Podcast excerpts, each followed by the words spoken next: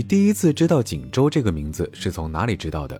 是关外古城，是大海与山脉之间的辽西走廊起点，还是质疑世界的口音？是近代史中辽沈战役中东北野战军拼死坚守的战场之一？是凭借小布达拉出圈而新晋的全国中心之城，还是当代享誉九州的烧烤名城呢？今天我们就一起去网上爆火的全国中心锦州看一看吧。熟悉地理的朋友呢，都知道锦州是个交通要塞，自古呢就是兵家必争之地。而今中国的中心在锦州这个梗又爆红网络，还得从小布达拉宫开始说起。这个小布达拉宫呢，原本是临海市慈海寺的一栋建筑，因为外形乍一看像极了布达拉宫而得名。如今甚至呢，地图直接搜布达拉广场就能够到达。今天的宫殿与庙宇呢，是原本临海九华山公园的基础上进行扩建的。虽然建成呢已经有八年之久，但是直到疫情开放的二零二三才迎来真正的走红。如果说建筑长得像是走红的前提要素，那么藏服拍摄就是关键要素了。没错，到了现场你会发现九华山脚下至少有一半居民在干藏服拍摄的买卖。价格呢基本统一，根本不用去拉萨、去甘孜，也不用去走三幺八，在锦州你就可以收获美美的藏服照片。不发定位，真的没有人知道你在哪儿。一切谈妥之后呢，你就可以坐下来，安心的让化妆师小姐姐给你造型。店主大姐呢就会开始电话联系摄影师。淡季来这儿呢，可以满足一些定制化的需求，所以不管是妆造还是拍摄的过程呢，都没有那么的急促。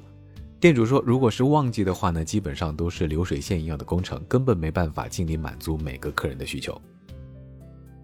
淡季呢，虽然不必赶时间，但是其实也能看得出，在小布达拉宫拍摄藏服久了，很多东西自然而然就成了机械化的模式。摄影师呢，熟练的把小姐姐们领到每一个特定的拍摄角度，然后熟练的从包里拿出转经筒、手串等道具，然后呢又熟练的指导好姿势，再熟练的按下快门。当然了，只靠藏族风情怎么能够成为全国中心呢？原来九华山景区里面还复刻了许多国内知名的地标建筑，比如说黄鹤楼、大雁塔，还有外形酷似北京天坛的天坛，再加上正门口这座当下正热门的小布达拉，就让九华山景区所在的锦州市成了新晋的全国中心。其实历史留给今天的临海市的故事呢，并不比留给锦州的少。历史上的临海呢，因为依偎着大凌河畔，所以得名大凌河城。明清两代朝代交替，祖大寿降于清太宗皇太极就在这里发生。祖大寿降前呢，皇太极曾梦见了观世音菩萨在此地降下福祉，山上呢佛光普照，光华万千，因而呢皇太极赐名此地九华山。如今的临海怀抱临河，止于大海，因而得名临海。俗话说：“全国烧烤看东北，东北烧烤看锦州。”既然来到了锦州，那么烧烤店就是百分之百的必去之地。因为这次行程只打算在锦州停留两天一夜，所以当然要抓紧一切时机去感受锦州的烧烤文化。如果硬要说锦州烧烤和别的地方有什么不同，那么最大的不同呢，可能就是锦州人把烧烤吃成了非遗吧，并且成立了城市专有的锦州烧烤行业协会。每一家非遗成员店门口呢，都会立有石碑啊。不过有趣的是，不管是网上还是本地的出租车师傅，都会说一句：“别去那些门口有大石头的。”不过呢，这也很好理解。通常城市美味的本源呢，都在市井民间，而绝不在排行榜上。有人说，锦州烧烤是起源自上世纪八十年代沿街叫卖的新疆人；有的人却说呢，锦州烧烤的历史可以追溯到清朝康乾盛世，甚至更久远的朝代。无论真正的锦州烧烤起源于哪朝哪代，但不可置否的是，锦州这座城市的的确确有千年的历史。今晚我们选择的这家呢，也是从全网的一众攻略中精挑细选出来的。不过呢，锦州的非遗烧烤店真的实在是太多了，真的很容易挑花眼。不过大概呢也总结出来两点经验，就是门口有石碑的店呢，服务员大多数是没有时间搭理你；第二呢就是根本也排不上队，所以这里呢就不提几家当地太有名的店了。不过既然大老远的来一趟，那么非遗的味道总要体验一下，所以呢就从一众的石碑店里面挑了一家评论看起来比较好的。跟平时烧烤店不一样的是，锦州的烧烤店并不是一桌挨着一桌，而是一间挨着一间。哪怕是四个人的小桌，也单独开了一个包间。虽然是私密性比较好，但是呢也少了那种嘈杂的热闹和烟火气。还有就是每一家烧烤店的桌子上呢，都标配着一袋蒜蓉辣酱和大蒜啊！我猜这也是为什么评论里面都说锦州烧烤的味道比较偏咸。问过之后才知道呢，这个辣酱并不是在烧烤的时候刷到串上，而是挤到碟子里面，按照个人的口味蘸去使用。锦州烧烤烤乳鸽和烤大枣算是当地的特色。大枣呢，从中间剥开去核，然后塞上葡萄干，串成串炭烤。烤出来的大枣呢，更加的软糯，加上葡萄干的香甜，的确是美味一道。香辣排骨串和麻辣排骨串呢，也是来到锦州之后的必点菜品。紧实的排骨肉加上嚼起来并不太容易的脆骨，这一串的美味呢，就是从牙齿中间的咯吱咯吱声和舌尖的香与辣体现出来的。另外呢，还有比手掌都要长的整只鸡翅，还有盐焗鸡胗啊！锦州人对于盐的使用真的是一点都不吝啬。盐焗鸡胗呢，的确是一个无情的在盐山里面滚过了几天几夜的鸡胗啊！芝士地瓜呢，虽然算不上锦州的特产，但是呢，这道菜上来加上之前的夹着葡萄干的烤大枣，也能看得出来，锦州人在烧烤当中也是爱用葡萄干做点缀的。因为锦州的著名夜市临河夜市呢，地处中心地带，周边呢不太好停车，所以今晚的烧烤店和夜市行程，我们都选择打车前往。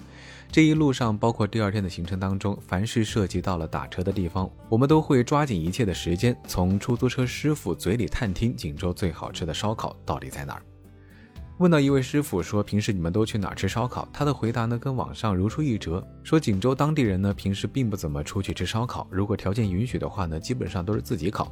不过师傅们呢，还是给出了一些小建议，就是选择清蒸口味，是味道会更好吗？师傅们说，他们觉得回民对于牛羊肉的要求很高，所以肉质会更好。等到了夜市已经将近八点，我们自认为在烧烤店已经尽力的节约肚子了，但是真正的走进了夜市，才意识到肚子的容量真的是太不争气了。出发前根据网上推荐，特意列了打卡清单，使了好大的劲儿，也只能吃下列表一半的东西。锦州著名的两大夜市临河与古塔，原本呢地处在一条街上，但是因为一半在临河区，一半在古塔区，因而呢根据行政区划分成了两个夜市。虽然本为一体，但是临河夜市的规模是要远远大于古塔夜市的，热闹程度呢自然也是临河更胜一筹。临河夜市门口呢还有一左一右两个娃娃，是临河夜市的文创产品。在夜市当中呢，不仅有文创店铺，还有文创雪糕店和同款的娃娃拍照道具。值得一提的是，锦州人对于打造夜市文化区这一方面真的非常用心。整条小吃街的每一个摊位的牌匾呢，都有统一的临河夜市的标识，整齐划一。而且卫生环境呢非常的棒，地面整洁，清洁工呢几乎是盯住了自己的片区，不允许任何的垃圾待在地上。接下来盘点一下临河夜市里面值得尝试的小吃吧。首先呢就是柠檬茶啊，张萌萌、半糖时光这两家都是街上分店很多而且销量不错的摊位。张萌萌家呢没有菜单，只有一款柠檬茶，味道清爽解腻，而且包装很好看。后来再遇到的半糖时光呢就没有再点柠檬茶，点了一杯手打渣男绿。说实话呢一般，但是他们家的杯托上面写着“锦州没白来”，是个拍照打卡的好道具。麻辣串不错，除了土豆片和薄豆皮呢，还有各种各样的小菜，两块钱一袋，自主选择。最后呢加上酱料凉拌而成，土豆片脆脆的，豆皮呢也非常的入味。油炸蚂蚱和其他昆虫虽然并不算锦州特色，但是口味还是不错的，十五块钱一碗，非常的便宜。夜市里呢有很多东西分量都还挺大的，所以对于什么都想尝一尝的外地人来说还挺痛苦的。以及烧烤店都是五串起点，所以呢最好最好带一个大胃王朋友去。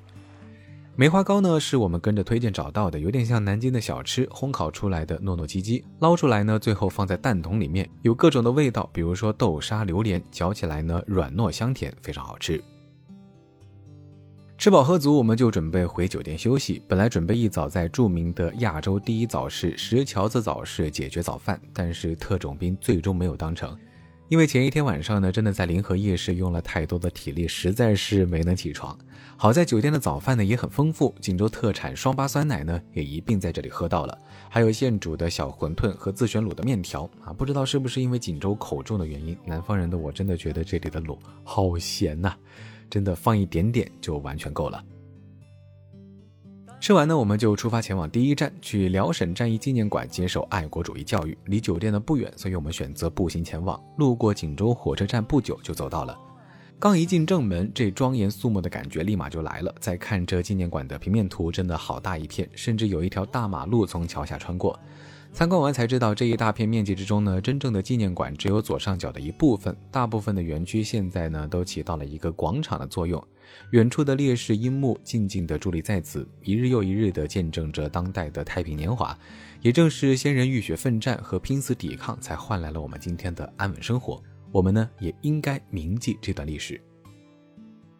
一九四八年辽沈战役第一枪呢在这里打响，一九六三年革命烈士纪念塔在这里挺立。在这展馆里，印象最深刻的一句话就是：“解放东北的战争也是人民的战争，只有发动人民的参与，才能取得战争的胜利。”当时全民参战的场面，如今的确难以感同身受，但却实在是为牺牲自我、保卫家园的精神而感到震撼。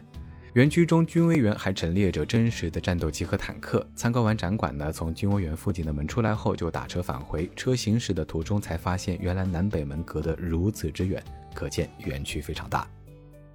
逛完辽沈战役纪念馆后，就接近中午了，准备吃个午饭。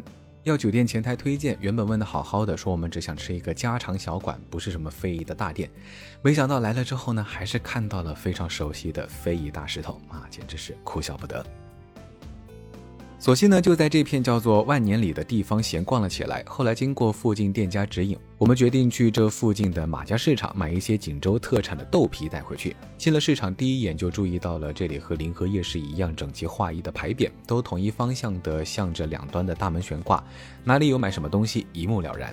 这里的豆皮呢，大致分为两种，薄的或者是厚的，产地呢各有不同。近的，比如说像易县等锦州的周边县城；远的呢，也有葫芦岛豆皮。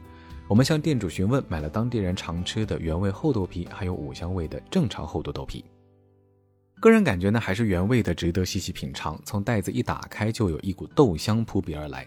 店家呢还撕了一块让我们尝一尝，不但因为没有觉得厚而觉得硬，反而觉得十分的柔软，嚼起来呢也非常的香。最后我们在市场里大概买了将近一百块的豆皮，店家包装好呢，还给我们装了两瓶冰保鲜。连带着呢，还给了我们名片，说是吃的好了就可以联系他们购买，可以发快递。从市场出来呢，就想既然暂时找不到合适的烧烤店，那么不如先把锦州博物馆逛了吧。这样呢，多浪费一些体力，没准等一下就可以多吃几串了。博物馆身后的宝塔呢，就是位于古塔公园的广济寺塔，但因为我们去的时候，古塔公园正在整顿装修，所以不对外开放，也只能在园外看一眼高塔。馆内呢有历史文明、出土文物和东北民俗几个主要的展馆，尤其是出土文物展品，每一件呢都标注了年代和出土时间，让人细细品读的同时，更能感受与文物本身的更加亲近。锦州博物馆虽然不大，但是要如果快速的了解当地的风土人情，博物馆呢也不失为一个好的选择。兜兜转转一上午，最后我们又回到了旅途开始的地方——小城临海。接下来我们去的这家店呢，也是一个司机师傅推荐的店，是他说临海本地人去的也比较多啊。从锦州离开的时候就心想，这回我都到临海了，应该不会有大石头吧？好吧，万万没想到，这临海人吃的烧烤店原来也有大石头。行吧，逃不开的非遗。和在锦州去的店一样，这里呢也是一间间小雅间组成，环境呢是十分不错。麻辣排骨串真的非常好吃，怒点十串。还有他家的油边呢也是推荐菜，就是量真的太大了，一盘呢根本吃不完。另外还有小鸡排和烤鸡头，酥脆的很；羊肉小串肥瘦相间，但是味道属实中规中矩。豆角呢，我一个人吃了两份，火候把握的刚刚好，非常的嫩，而且撒在上面的烧烤料味道相当不错。鸡架骨呢也是最后点了哈，有点没吃下。两顿正餐烧烤价格差不多都在一百六十左右，还是非常划算的。好了，本季烧烤锦州行差不多就要告一段落了。作为进入山海关的第一站，你可以在锦州这座古韵和烟火并存的风味小城停留两到三天，细细品味这里的故事和这独属炭火之上的人间美味。我是大江，感谢收听本期行走的背包，欢迎大家关注我的微博“千大江谦虚的谦”，我们下期节目再见喽，拜了个拜。这里是我爱的家乡。我只能把你放在歌里唱，虽然我已经离开了这个地方，但我永远都不会忘。